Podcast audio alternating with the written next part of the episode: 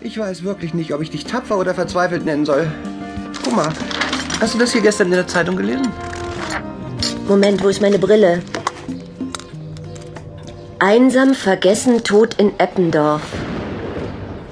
Moment mal, Helena, dieses Haus, ist das nicht hier ganz in der Nähe? Nur ein paar Häuser weiter? Das war bei uns in der Straße. Tatsächlich, da steht's. Isestraße. Schon wieder. Ja, lies weiter.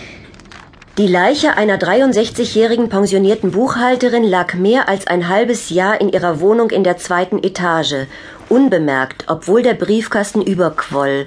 Es roch süßlich beißend, bereits skelettiert auf dem Boden eine Zeitung vom 19. Dezember.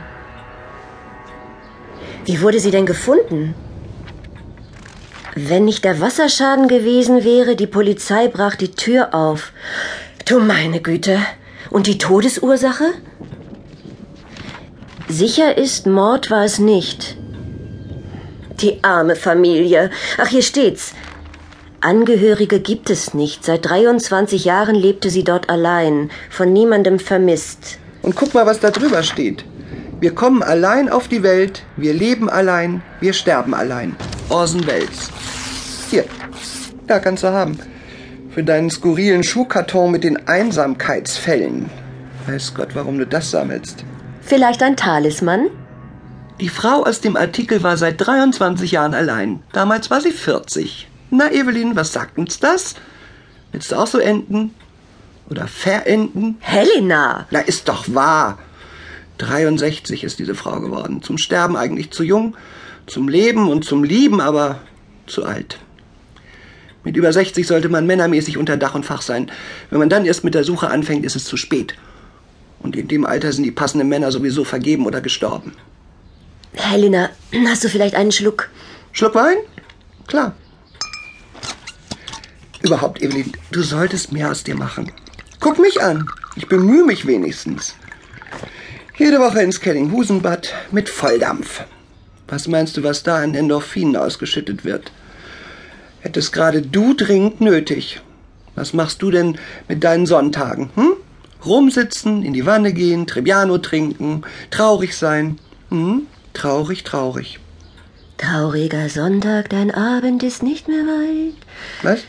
Ach, da gab's doch mal so ein Lied, Trauriger Sonntag, von einem Ungarn. Die verstehen was von Melancholie. Wusstest du, dass die Ungarn die höchste Selbstmordrate Europas haben? Warum sollte mich das denn interessieren? Bin gleich wieder da.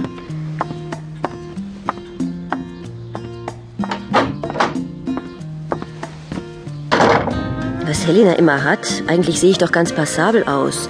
Attraktiv könnte man sagen. Feine blonde Haare über intensiv blauen Augen. Deine Augen leuchten wie Edelsteine, hat mal einer gesagt. Männerworte. Naja, ist schon was her.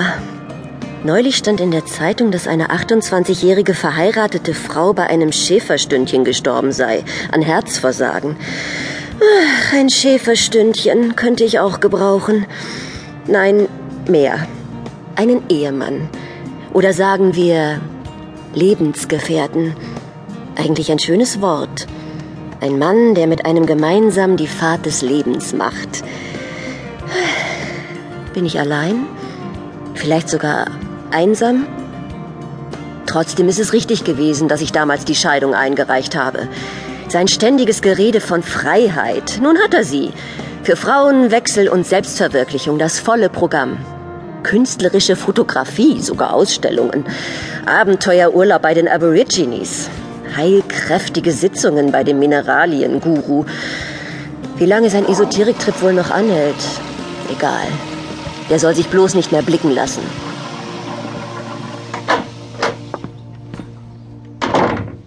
Wir müssen dir einen Mann besorgen. Was? Wie denn? Nein, sag jetzt nicht übers Internet. Das ist doch nur eine einzige große Sexfalle. Und ich habe auch keine Lust mehr auf das Rumhängen im Mandalay, auf den Alsterwiesen oder im Spielcasino. Das ist doch alles Zeitvergeudung. Na gut, wie denn? Wie wär's denn mit einer Heiratsanzeige in der Zeitung? Ganz klassisch. Na, das ist doch meine Idee. Pass auf, wir treffen uns morgen nach dem Frühstück.